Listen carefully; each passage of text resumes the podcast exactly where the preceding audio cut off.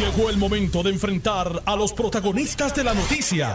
Esto es el podcast de En Caliente con Carmen Jovet. Muy buenas tardes, gracias por la sintonía. Un placer compartir con ustedes las informaciones. Les acompaño hasta las 4 de la tarde por el 630 y por el 94.3 FM en vivo, llevándole un programa de entrevistas, de opiniones, de análisis noticioso y de reportajes desde el lugar de los hechos. Mi primer invitado es el amigo Jorge Colbert Toro, quien ha, tiene a su haber haber trabajado con tres, tres gobernadores, eh, experiencia en la política en diversos campos, eh, especialmente en, el asesoramiento y el análisis. Buenas tardes, Jorge. Buenas tardes, Carmen. Saludos para ti y para los amigos escuchas de Notiuno. Un placer, como siempre, estar en tu programa. Mira, no te van a despedir del Senado porque yo llamé y le dije que no te votaran, así que me dijeron que no te van a votar. no me pueden votar porque no trabajo en el Senado. pues yo dije, mira, no no lo voten. Pues, él hace muy buenos análisis en el programa, no lo, no lo voten porque... Eh, y, me, me dijo, vamos, estamos examinando eso. Este, como si fuera tan fácil que alguien de fuera pidiera que votara a alguien de adentro. Es como si piden que me voten a mí, pues me tienen, tienen que convencer a la gerencia y entonces tienen que demostrar que, que no vale la pena tenerme, ¿verdad? Pero cuando hay la confianza de, del que lo contrató, pues... Estos son, bueno, situaciones que son cíclicas. Yo pasé por situaciones igual cuando fui el secretario general del Partido Popular de bajo Sila Calderón, me pasó cuando fui secretario general de Alejandro García Padilla y comisión electoral alterno, eh, y cuando se estaba dando la transición también con David Bernier. Eh, o sea que el uso, el uso y la costumbre es pedir que te voten. Por eso, y cuando Héctor Ferrer me asignó para eh, redactar lo que es el manual de capacitación del Partido Popular, que se aprobó de manera unánime en la, en la Junta de Gobierno, estuvieron tres meses pidiéndome la renuncia también.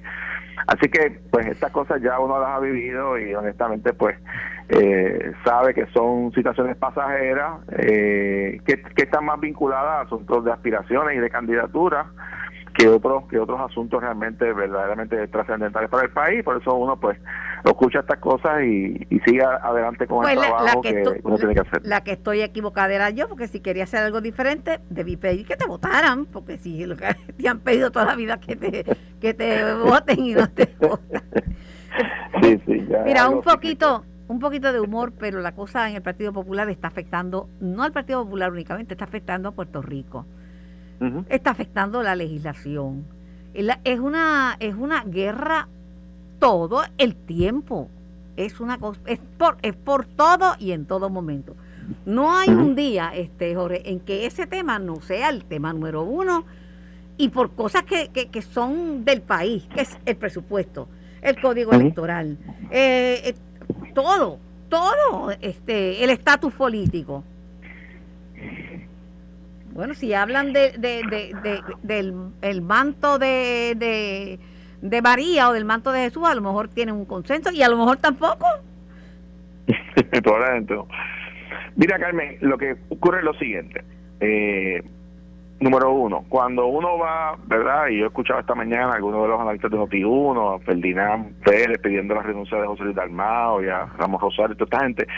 Pues está chévere, porque eh, analiza lo, ¿verdad? lo obvio, ¿ah? la controversia entre uno y otro, el dime y eso es lo sencillo, eso es lo, ¿verdad? Lo, lo, lo básico, lo sencillo, lo fácil. No, para uno poder entender qué está pasando es que ah, evidentemente hay una discrepancia entre los presidentes de los cuerpos y las delegaciones por el contenido de legislación. La pregunta es, para entender el problema, para entender la discrepancia, es si alguno de estos analistas expertos han leído la legislación. Porque si no se queda en el chisme, ¿verdad? Y en el problema, en la diferencia. La legislación, el tranque que hay, Carmen, es muy sencillo hay un hay dos proyectos, ¿verdad? Está la, resolución conjunta del presupuesto, que es el presupuesto del país, fundamentalmente, que tiene que estar atada a otra medida, que es una medida que establece los créditos para la manufactura de la ley 154, que genera sobre 80 mil empleos y, y a su vez 1.600 millones al presupuesto del país. ¿Qué sucede? Con esa última medida, el presidente de la Cámara decidió incluir una disposición que ordena revisar las tasaciones de las propiedades en Puerto Rico para el CRIM, lo que generaría aumento en las contribuciones sobre la propiedad, Carmen. Y la pregunta es si algún puertorriqueño desea, quiere, es más, si esos mismos analistas que están pidiendo que renuncie a los armados, si ellos quieren pagar más la contribución de sus casas. Porque la respuesta es que no, y lo que ha planteado el presidente del Senado es no puedo abrir, no puedo aprobar un proyecto para cuadrar un presupuesto donde se está metiendo una disposición de aumentos en, la, en las contribuciones sobre la propiedad, porque eso es aumentar impuestos y el Partido Popular y el presidente del partido y la conferencia legislativa no tiene la, eh, la intención ni el mandato para aumentar las contribuciones a la propiedad a nadie. Pero, pero, el presidente de la Cámara incluyó eso y ese fue el tranque que hubo y es lo que nos ha llevado hasta este punto. Pero, pero, pero mira, pero que de liderato, que si aquí, que si candidatura, pero vamos a, vamos a la esencia, es si alguien leyó el proyecto, las enmiendas que trajo la Cámara, que es el tranque, y, y que lo analicen. No solamente esa, Carmen, hay otras disposiciones que no están autorizadas, no son parte de los acuerdos con la Junta de Supervisión Fiscal. Pero eso lo he discutido yo con, con Jesús Santa, que es una persona bastante mesurada y una persona, pero lo,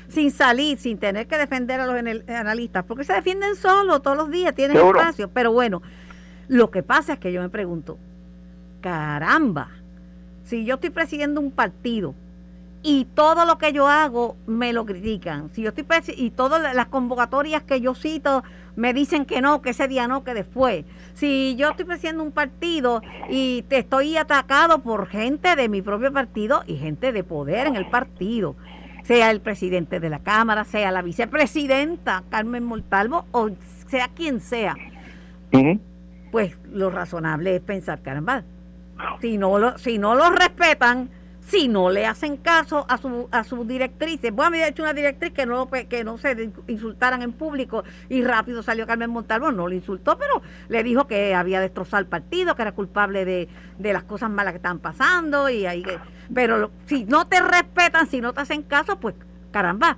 vete, porque quedarse en ese extremo, ¿cuál qué, qué bueno, bueno, es que un partido de, de cientos de miles de seguidores y un liderato de miles de funcionarios de colegios, de oficiales del Partido Popular, eh, y, la, y la institución del Partido Popular y el presidente del Partido Popular no tiene que renunciar ni moverse ni cambiar de posición porque cuatro, cinco, seis o siete personas que han sido los mismos, Carmen, que han tenido los mismos problemas con múltiples presidentes, con múltiples gobernadores de Puerto Rico. ¿O es que se nos olvidaron las controversias con Alejandro García Padilla? ¿O es que se nos olvidaron las controversias bajo la presidencia de Héctor Ferrer? O sea, esto ah. es cíclico, Carmen, porque se trata realmente de asuntos de candidaturas, de aspiraciones, de luchas de poder, de dónde me acomodo para ubicarme. Fíjate que aquí había gente que decía, hay que escuchar la base. El Partido Popular está desconectado de la base. El presidente del partido dice, pues vamos a escuchar la base. Ah, no, espérate, ahora no. Todavía no es el momento, es más adelante. Déjame, déjame, déjame visitar todos los pueblos seis meses, un año más y entonces Después le decía, vamos a, que clarificar, hay que asumir posiciones verticales con relación al Estado Libre Asociado. El, presidente del partido dice, pues vamos a consultarle a la base, que sea la base, no el liderato, el que defina el futuro de él. Ah, no, tampoco, no, no, que nos dividimos, no podemos. O sea, no, o sea, eh, eh, todo el tiempo, todo el tiempo. Ahora es el presupuesto, mañana será otro asunto, en agosto será otro tema. No, no, ahora es, la, ahora es la, ahora es la determinación del presidente de cancelar la reunión de la Junta de Gobierno. antes era que antes era que citara la, Junta de Gobierno. Pues citó la Junta de Gobierno, después, pues, ¿cuál es la prisa? Entonces dice, bueno, pues, necesitamos más tiempo. ¿Cuál es la prisa? Que hay que leer su resolución primero, a ver por dónde viene, porque la criticaron sin que la hubiese presentado. Hizo pública ayer su resolución de qué es lo que iba a proponer y le da tiempo, pospone el para que tengan tiempo, y entonces también se quejan. No, esto, entonces ¿para qué la canceló? O sea, es que es, y si vuelve y la cita, vuelve y se quejan, Carmen, porque esto es cíclico, es lo mismo, son las mismas personas con las mismas eh, eh, ambiciones, y está bien que tengan ambiciones, y no hay problema que quieran aspirar a la gobernación que quieran correr a las posiciones que sean. Pero en un partido hay un solo presidente, no hay 10 ni 7. Y, y, el hecho de que hay 6 o 7 quejándose o bloqueando o entorpeciendo eso no es razón para que ningún presidente del Partido Popular tenga que abandonar su posición porque él es el presidente del Partido Popular. Y dicho sea de paso, Carmen, cuando él pidió que sean los populares que sean los populares que escojan el liderato de la Junta de Gobierno completa, los que andaban por meses diciendo que tenían, de momento, ah, espérate, vamos a frenar un momento, necesito tiempo, no es ahora. Y, y, entonces pues uno se da cuenta, Carmen, que, que se quedan sin argumentos porque cuando tú le atiendes los, los, reclamos que hacen eh, y uno escucha, o sea, algunos de estos que está hablando, ¿tiene alguna propuesta específica de cambio dramático para el Partido Popular? ¿Ha traído alguna presentación? Eh, es más, algunos de ellos ha presentado alguna definición concreta del desarrollo del Estado Libre Asociado del desarrollo económico del país. O sea, eh, y es Pero mira, mira, el, periódico, Popular, el, periódico está acostumbrado a un liderato, ¿verdad? Eh, eh, distinto, fuerte, un liderato que es donde no se cuestiona el liderato, pues bueno, pues José Luis Dalmau es una persona de, mucha amplitud en su, ¿verdad? En su carácter, él escucha, no es una persona que da puños en la mesa y alguna gente lo, lo confunde y cree que, que ser una persona democrática, que ser una persona que escucha es otra cosa y que no se equivoquen y en ese sentido lo que él está demostrando es un liderato que tiene que tener los, el, oído en tierra. Aquí hay un gobierno, Carmen, que ningún partido tiene mayoría absoluta. Tiene que haber acuerdos entre partidos distintos para poder aprobar legislación. Ese fue el mandato del pueblo. Los guapos de barrio y los jaquetones en un gobierno donde está dividido de esta, de de esta forma van a fracasar. ¿Por qué? Porque no puede haber imposición, no puede haber guapos de barrio ni vaqueros tratando de imponer su voluntad cuando usted necesita legislación de diferentes partidos. Y esa es la realidad. Y hay gente que no lo entiende. Bueno, pues, pues, pues para eso estarán, estarán, las primarias y para eso estarán las elecciones más adelante. Ahora la prioridad en las próximas 48 horas es un presupuesto y una ley que está en juego unos créditos al sector de la manufactura que emplea 80 mil padres y madres de familia. Pero, pero, pero, los que están hablando pues son gente que tienen, pues, la, los que piensan que la cancelación estuvo mal. De hecho, la alcaldesa que aspira a presidir el partido y que aspira a la gobernación y que es vicepresidenta del Partido Popular Democrático, Carmen Maldonado. Jesús Manuel Ortiz, que es un representante electo por el Partido Popular, que no descarta, ¿verdad? Eh, aspira a la presidencia, aspira a presidencia.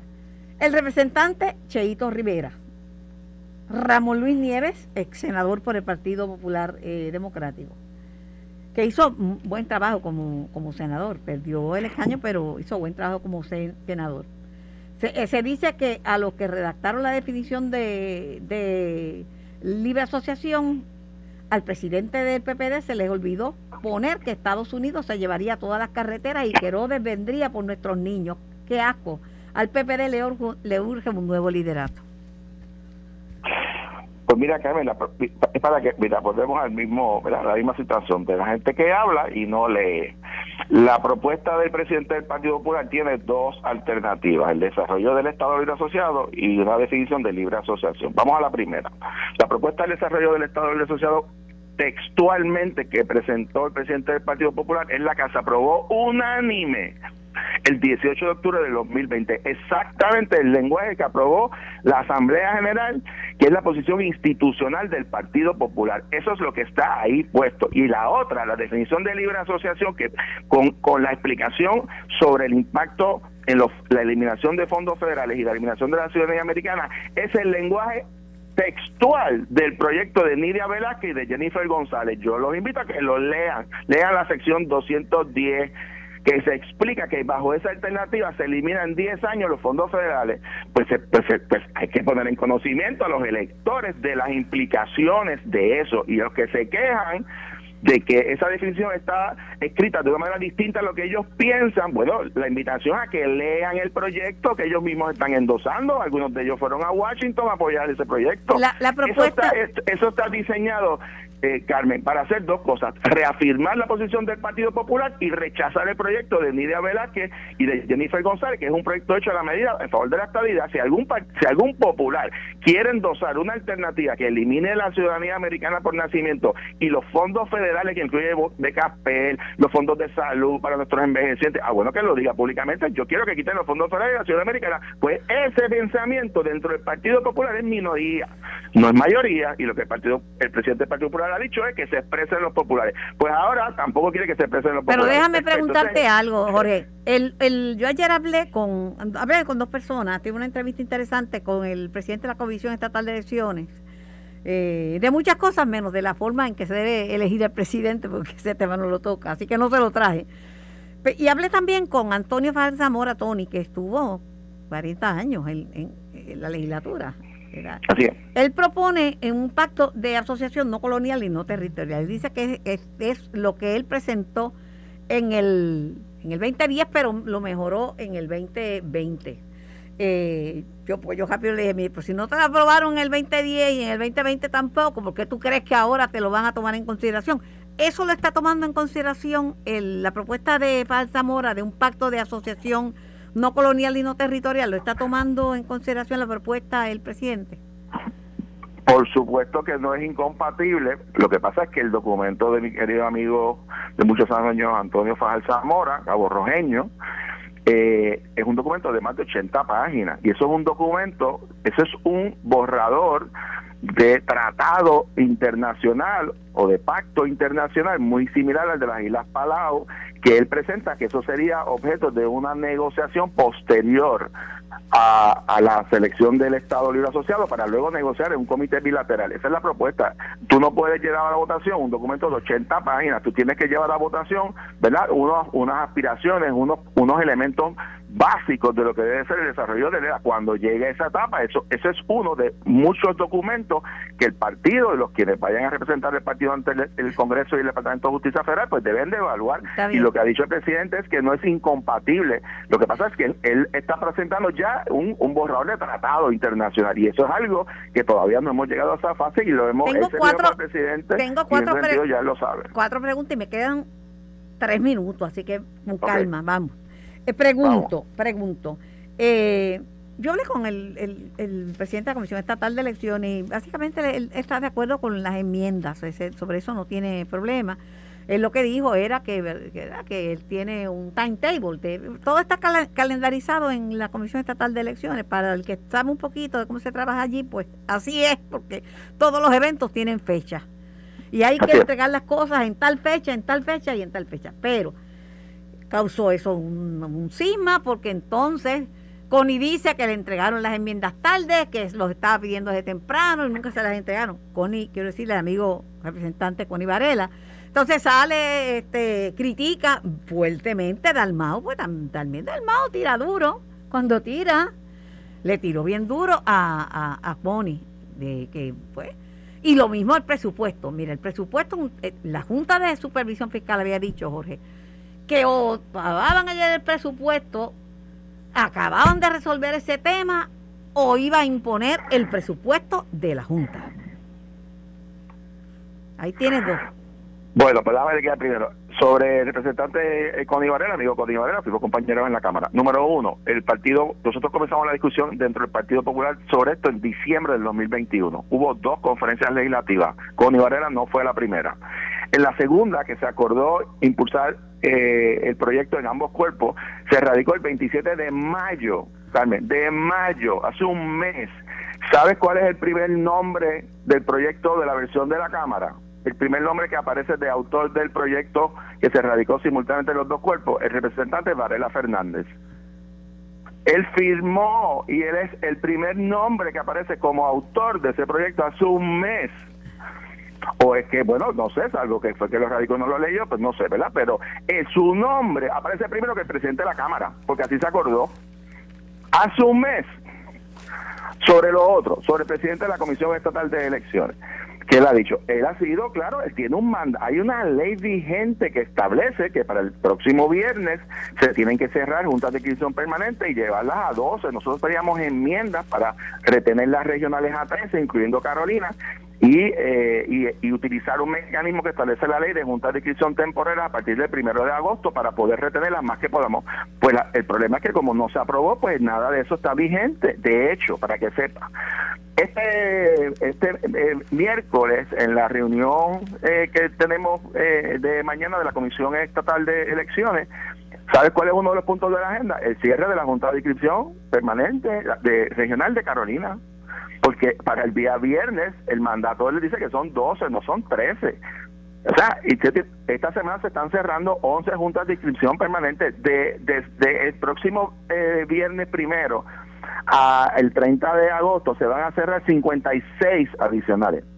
56 adicionales. Para los que decían que aquí no iba a haber repercusiones, que había tiempo, 56. ¿Cuál es el problema que tenemos con eso? Bueno, que va a haber decenas de empleados, no solamente del Partido Popular, del PNP, del Partido Independentista, que se van a tener que trasladar a pueblos que no son donde están hoy, porque van a ser oficinas regionales, van a tener que viajar y de vuelta de su pueblo donde viven a áreas de trabajo distantes. Eso es lo que planteó el presidente del Partido Popular. Aquí nadie habló de despido, nadie de estas preguntas que vienen haciendo hoy ver si tergiversaba. No, no. El planteamiento que hizo el presidente del Partido Popular y que nosotros habíamos hecho al principio es que la consecuencia de no enmendar esto va a provocar que va a haber traslado involuntario de personal de la comisión a áreas fuera de sus municipios y que eh, los servicios de la Junta de Inscripción Permanente se afectan. ¿Por qué? Porque el registro electrónico, que era lo que lo iba a sustituir, no estaba listo hasta el año que viene. Por eso es que hay que enmendar la ley.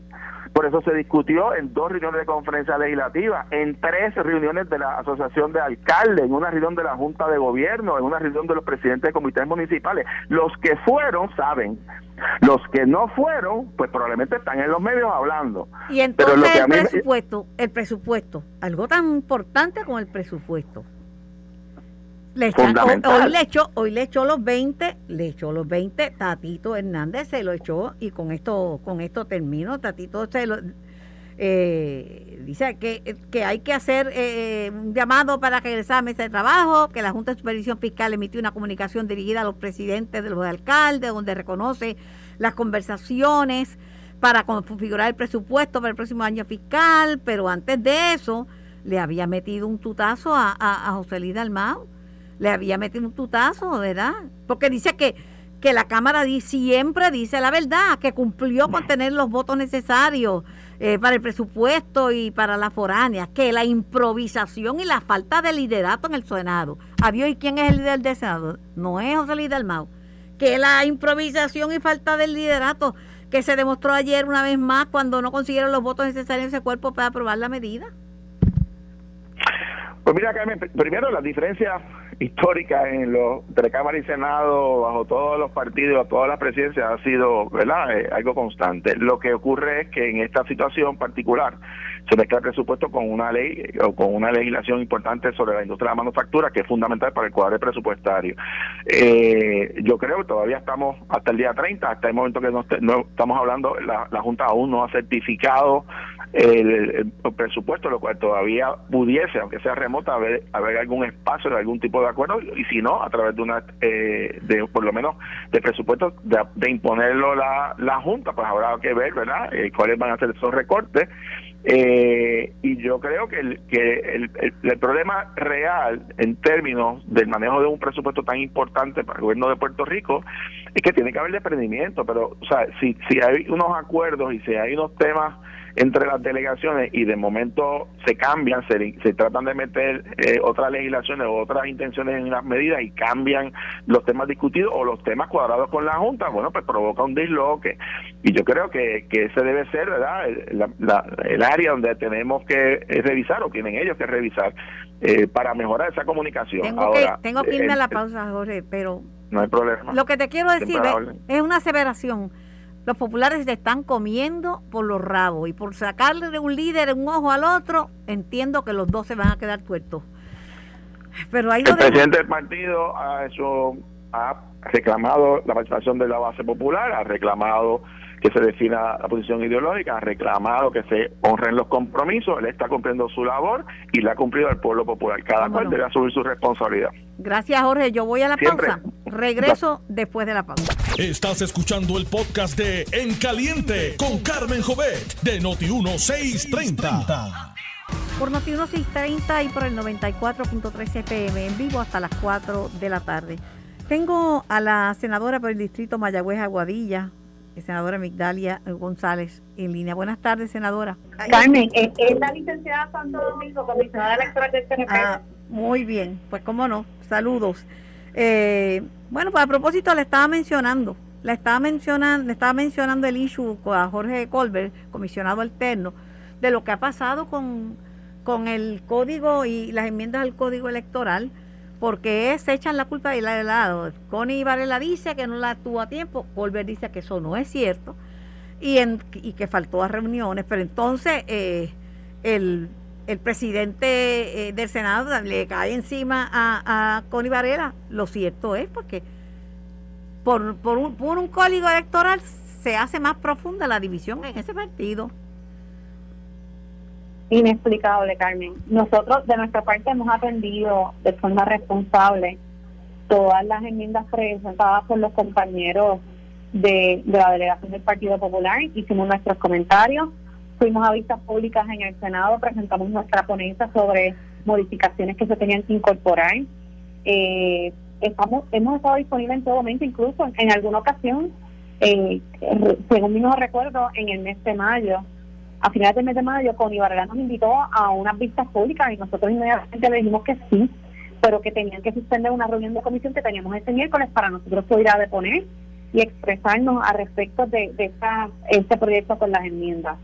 Eh, Connie no nos volvió a citar, eh, nos citó una sola vez y por problemas en el calendario de la Comisión Electoral del Movimiento Victoria Ciudadana, pues se suspendió y no se dio la vista pero entiendo que el proyecto presentado en el Senado es el mismo que él presentó en la Cámara. O sea que las enmiendas propuestas no son diferentes, atienden necesidades inmediatas que tenemos en la comisión, como por ejemplo eh, la continuidad de operaciones de la CIP regional de Carolina y la continuidad de los testing en, las, en las regiones. Eh, y pues lamentablemente eh, no se dio paso en la Cámara a que se atendieran estas estas enmiendas. Y sí fue aprobado en el Senado, pero la Cámara, en este caso la comisión que atiende con Ibarrera, pues no, no hizo nada, se cruzó de brazos y, y pues nos preocupa porque entendíamos que había un compromiso de atender estas necesidades, además de que en este proyecto se le extendían beneficios adicionales a los empleados de la comisión que siempre los excluyen de, de otros proyectos que son beneficiosos para el resto de los estados públicos del gobierno de Puerto Rico. Colbert me dijo, y se lo digo tal y como me lo dijo, pero parafraseándolo, me dijo, mira, ahí se va a fastidiar gente de del PIB, gente del Partido Popular, gente del PNP, porque con esto lo que va a pasar es que va a haber cierre, cierre de la Junta, de la Junta de, de, de, la Junta de Inscripción Permanente. Se van, se, me dijo, ya la primera que se va es la de Carolina. Me dijo él. No sé si eso es cierto. Bueno, lo que pasa es que este código dice que a partir del 30 de junio de este año solamente pueden haber 12 hits regionales. 12, no dice 15, 20, 30, 40, dice 12. Y eso pues nosotros vamos a entrar en un proceso de discusión mañana en el pleno de la comisión.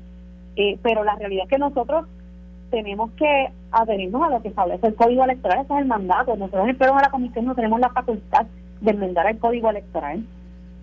Ah, no es un asunto legislativo, este es un asunto legislativo. Correcto, y que se tenía que haber atendido, y nuestra delegación responsablemente lo atendió. Él, él, había dicho también, licenciada Vanessa Santo Domingo, comisionada electoral del Partido Nuevo Progresista, que necesitaba dinero, necesitaba como un millón de, de dólares y va a necesitar más más que eso, porque ahora están pidiendo un referéndum, el representante Luis Raúl Torres quiere un referéndum sobre eh, el aborto, va a impulsar legislación en ese sentido. Eh, un referéndum cuesta unos cuantos chavitos, ¿verdad?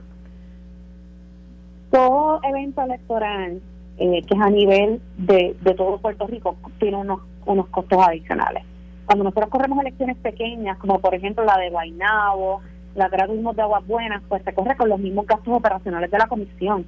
Pero en la medida que es en todos los municipios, requiere una, una entrega de unos maletines, una logística adicional que hay que pagar por ellos. Eh, esa es la realidad. Nosotros eh, trabajamos con el presupuesto que tenemos en nuestras oficinas y con el presupuesto limitado que tiene la comisión, eh, pero podemos llegar hasta cierto punto. Bueno, eh, ¿cuánto afecta que cuánto afecta que no se haya aprobado eh, esa esa medida del Código Electoral y que se hayan dejado este pendiente?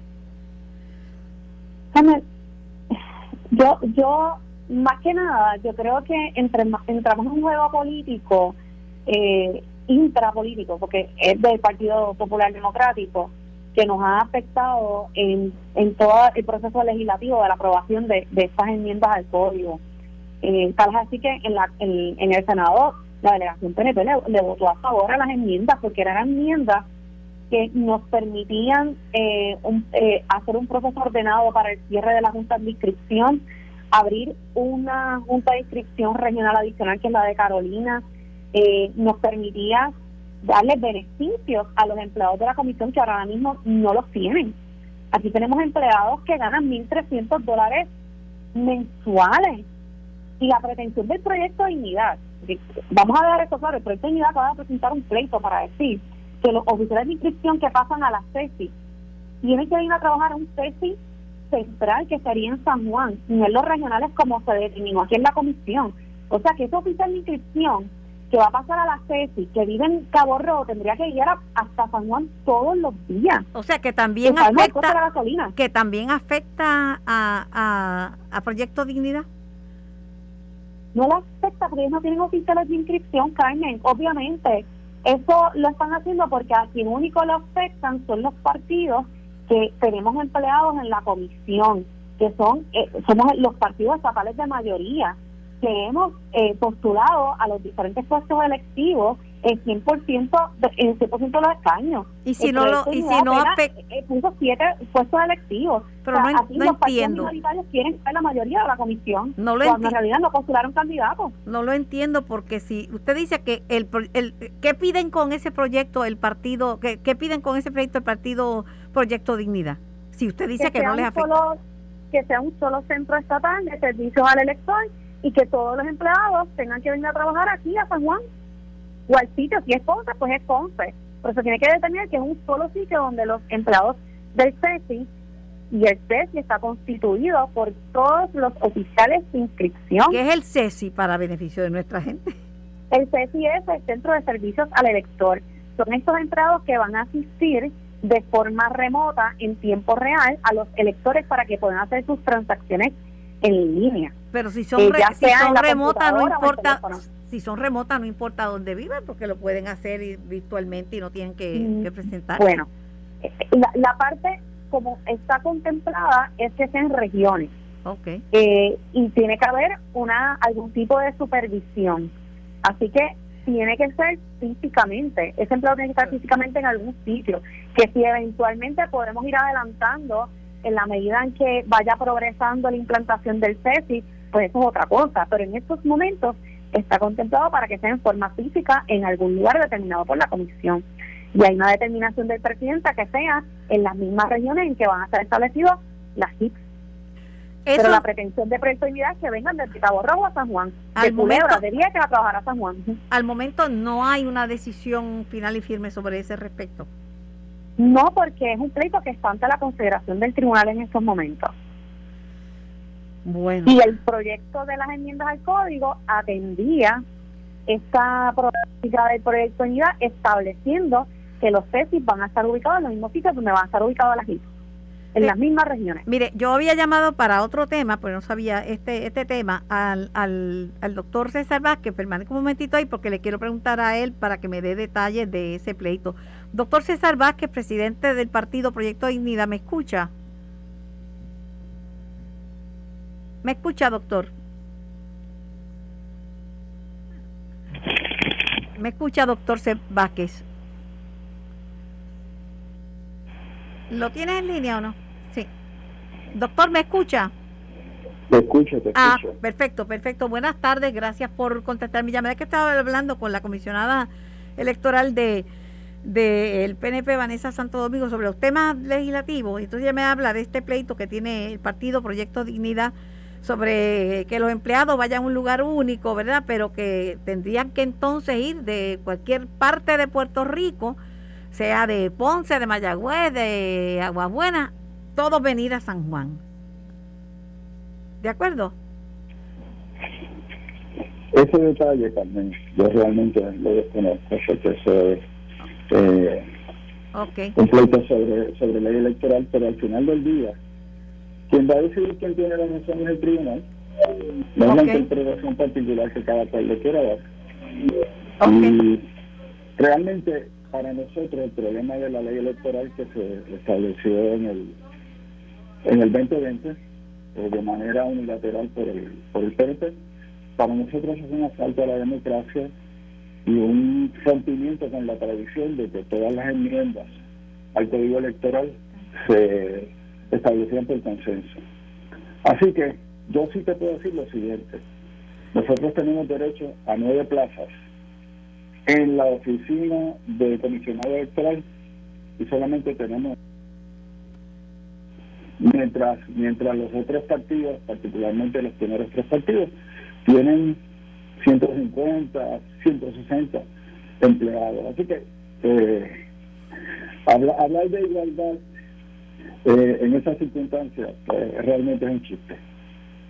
Bueno, ellos lo que dicen es que ustedes no postulan, ¿verdad?, en toda la isla, que tienen una limitación en términos de, de, lo que de, los de los de los cargos para los cuales postulan gente, por eso tienen menos personal en, en la comisión. Eh, eso no es cierto, porque el número de personas que deben haber en la oficina central debe ser el mismo. El, el resto del, del personal es el control que tienen administrativo de la de la comisión. Pero, esto es bien sencillo. Si un partido, por empleados, controla más el proceso electoral, pues sencillamente ya el proceso electoral está viciado. Así que, si tú me preguntas a mí, un partido que se, se constituye a menos de un año de las menos de un año de las elecciones, que nosotros nos declaran partido por petición el 22 de enero del 2020, las elecciones fueron el 3 de noviembre.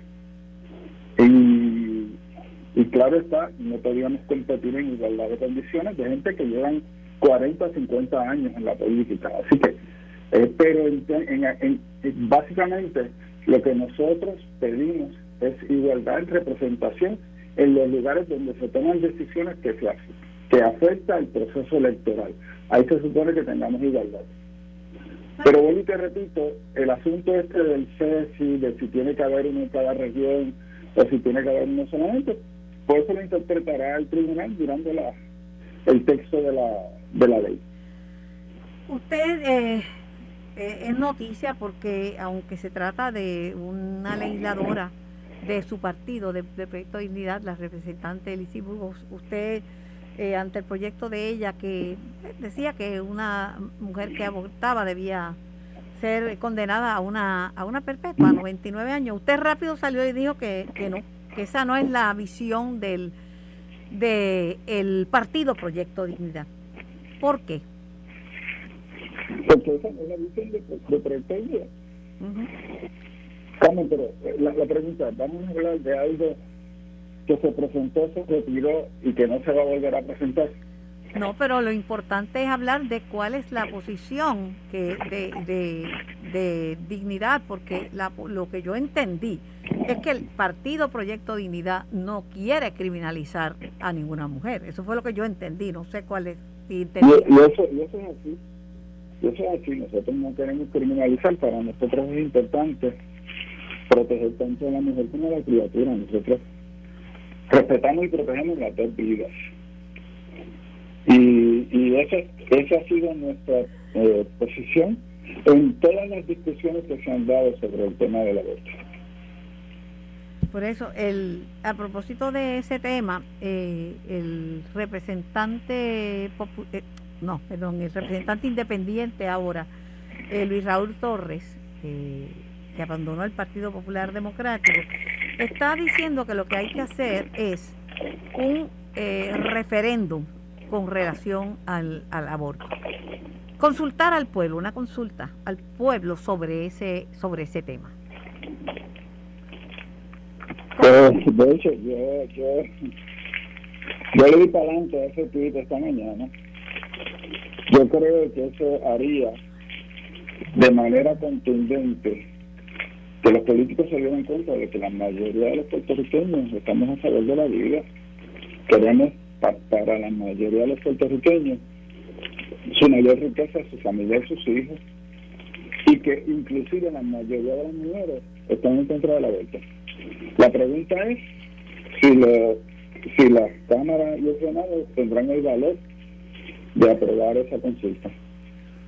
Lo que he escuchado y en la posición, ¿verdad?, de los constitucionalistas es que nuestra nuestra constitución es de factura más ancha que la constitución americana y el derecho al aborto está protegido bajo el derecho a la intimidad y que luego, ratificado por el caso Pueblo versus Duarte, el, el aborto, el Estado de Derecho es que es legal en Puerto Rico.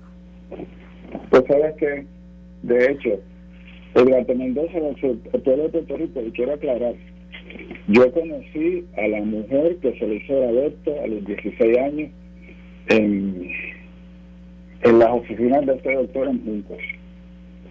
En el caso de Duarte Mendoza, el Tribunal Supremo de Puerto Rico dice que la Constitución de Puerto Rico permite respecto al aborto lo que permita la Constitución de los Estados Unidos y en ese caso se interpretó a base de Roe versus Wade. Si ya Roe versus Wade no es vigente, no, no es dispositivo, pues ¿sabes qué? ¿Dónde habla en nuestra Constitución del aborto? habla del derecho a la intimidad, pero ¿quién dice cuáles son los linderos del derecho a la intimidad? Eso es, eso es algo que en Puerto Rico no se ha eh, establecido. De hecho, quien trae este argumento era el presidente del Tribunal Supremo en aquel momento, Trián Monge, y específicamente la decisión del Supremo, la decisión mayoritaria le dice a Trián Monge, mire, no es como usted dice, es como nosotros digamos, lo que diga la Constitución de los Estados Unidos dice la Constitución de Puerto Rico. Y el Supremo de los Estados Unidos acaba, eh, acaba de decir que la Constitución, en ningún lado de la Constitución de los Estados Unidos está el derecho a la aborto. Así que pues, este, los constitucionalistas, Carmen, también tienen los toques cargados. Y frente a los asuntos sociales en los que ellos entienden que tienen simpatía, pues rápido.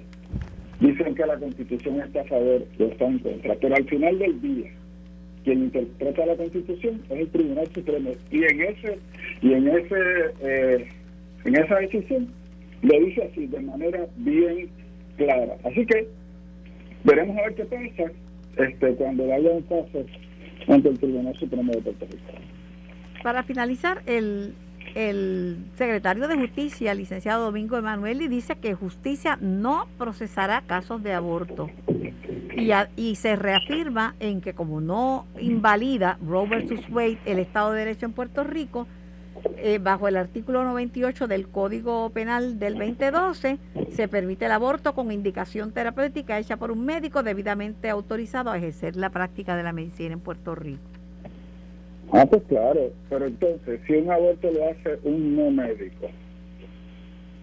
¿Si lo hace un quién? Él, una persona que no es médico, ¿estaría violando la ley? Realizó un aborto, ¿él lo llevaría?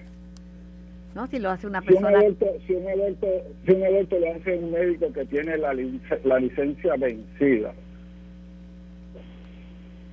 ¿estaría estaría violando la ley? Pero él no lo procesaría pero tendrían que procesarlo por eso, por no tener la licencia vencida y, y por la práctica ilegal de la profesión. que Pero, pero, pero en, un caso de aborto que está en contra, que está, este, como te digo, eh, violando la ley. Pero Carmen, el secretario de Justicia sabía que Ricardo Rosselló, que fue eh, elegido como eh, representante para defender la estabilidad en el Congreso, no vivía en Puerto Rico.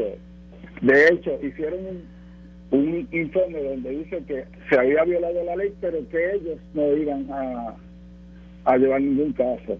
Así que no es la primera vez que el secretario de Justicia de Puerto Rico dice que no van a defender la ley que juró defender. Agradecida por su tiempo, agradecida por su disponibilidad de siempre de contestar nuestras preguntas y gracias por participar, doctor César Vázquez, presidente del partido Proyecto Dignidad. Gracias, Carmen. A las órdenes siempre. Esto fue el podcast de En Caliente con Carmen Jovet de Noti1630. Dale play a tu podcast favorito a través de Apple Podcasts, Spotify, Google Podcasts, Stitcher y notiuno.com.